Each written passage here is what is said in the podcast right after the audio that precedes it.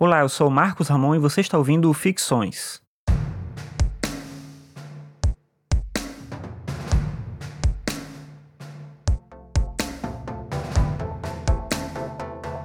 Antes de entrar no tema do episódio de hoje, eu quero aproveitar e fazer um agradecimento público aqui ao César Lobo, que é ouvinte do Ficções, ele até já participou aqui mandando um áudio falando sobre a experiência dele com o podcast, e ele me mandou recentemente três quadrinhos que ele desenhou, são quadrinhos de uma série que se chama Clássicos Brasileiros em HQ, publicados pela editora Ática. Então ele mandou o Memórias Póstumas de Brás Cubas e o Alienista do Machado de Assis, ilustrados por ele e adaptados pelo Luiz Antônio Aguiar. E me mandou também o Triste Fim de Policarpo Quaresma, do Lima Barreto, adaptado também pelo Luiz Antônio Aguiar e desenhado também por ele. Então, são edições muito bacanas, eu vou dar uma lida e depois eu trago aqui para falar no podcast sobre esses quadrinhos.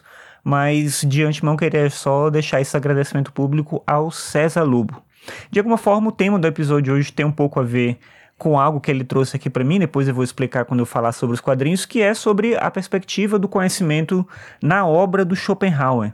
Schopenhauer tinha três influências principais em relação ao conhecimento também, a teoria do conhecimento também, que são Platão, principalmente na ideia de representação, o Kant na concepção de coisa em si, que o Schopenhauer chama de vontade, e o hinduísmo, principalmente na concepção do véu de Maia, que seria algo que existe, uma barreira que existe entre a gente e a realidade mesmo, e que nos impede de ver a realidade como ela realmente é. Além disso, tem uma percepção também da condição de sofrimento, a ideia de que o sofrimento ele é maior quando aliado ao saber e de que não existe uma vida sem sofrimento. O grande elemento central da teoria do conhecimento do Schopenhauer que separa ele do Kant, que ele admirava, mas nesse sentido ele achava que precisava modificar alguma coisa em relação à teoria do conhecimento do Kant, é que, no caso do Kant, a gente só pode conhecer o fenômeno, só pode conhecer aquilo que está dentro das categorias a priori, causalidade, tempo, espaço.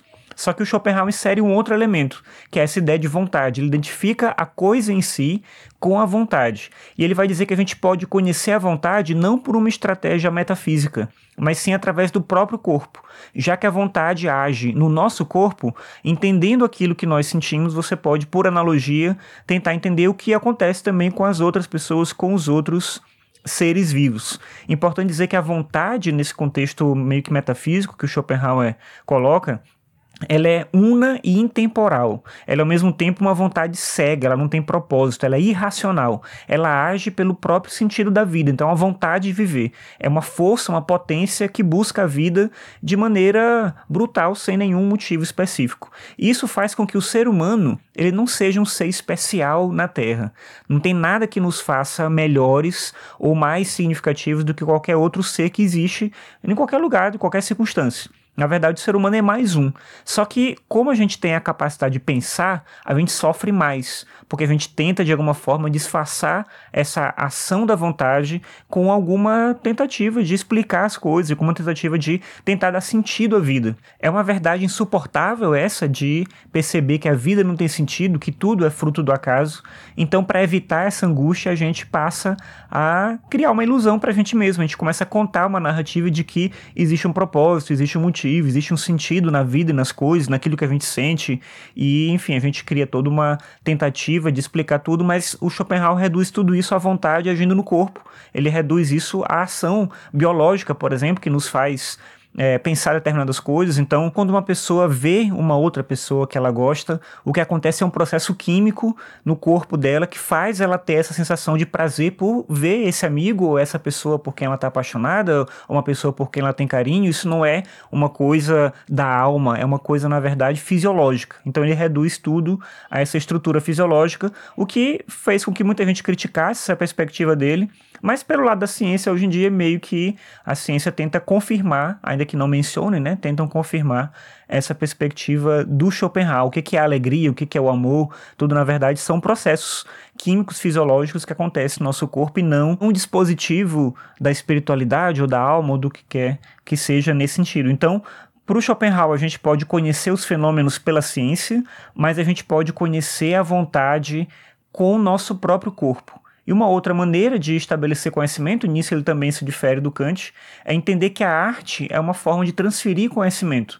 Para o Schopenhauer, o artista ele tem a genialidade justamente de ver no mundo uma coisa que a maior parte das pessoas não consegue ver. Então ele empresta os seus olhos para as outras pessoas poderem ver aquilo que só ele consegue perceber. É uma visão muito romântica de arte, não por acaso Schopenhauer está inserido dentro desse movimento que é o romantismo e trabalha essa perspectiva do gênio como alguém com uma capacidade quase que sobre-humana, que é algo também que é muito questionado depois. O Schopenhauer acabou sendo mais admirado pelos artistas do que pelos filósofos e cientistas, tanto que ele é pouco estudado nas universidades em filosofia, mas dentro da arte ele acabou tendo uma influência muito grande porque ele, digamos assim, ressalta esse valor da arte num nível quase que exagerado, mas é importante, eu acho, o fato de que ele considera a arte uma forma de conhecimento. Talvez não nesse sentido meio que elitista de que o, o artista tem um gênio, uma capacidade que só ele tem, ninguém mais tem, mas é importante pensar que a arte é uma forma também de compartilhar um jeito de ver e de entender o mundo, e nesse sentido o conhecimento ele é mais do que ciência. E isso eu acho que é algo que a gente deixou para trás de uma maneira talvez errônea, a gente considerar que o conhecimento verdadeiro é o conhecimento científico e que a arte é uma forma acessória de entender a realidade, uma forma menor, uma forma menos importante.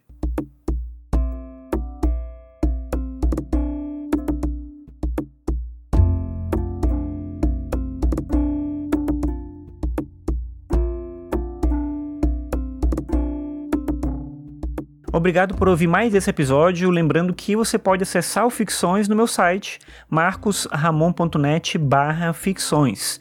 Me ajuda muito se você compartilhar os episódios com outras pessoas, assim mais gente fica sabendo da existência do podcast. Bem, então é isso. Obrigado pela sua audiência e até a próxima.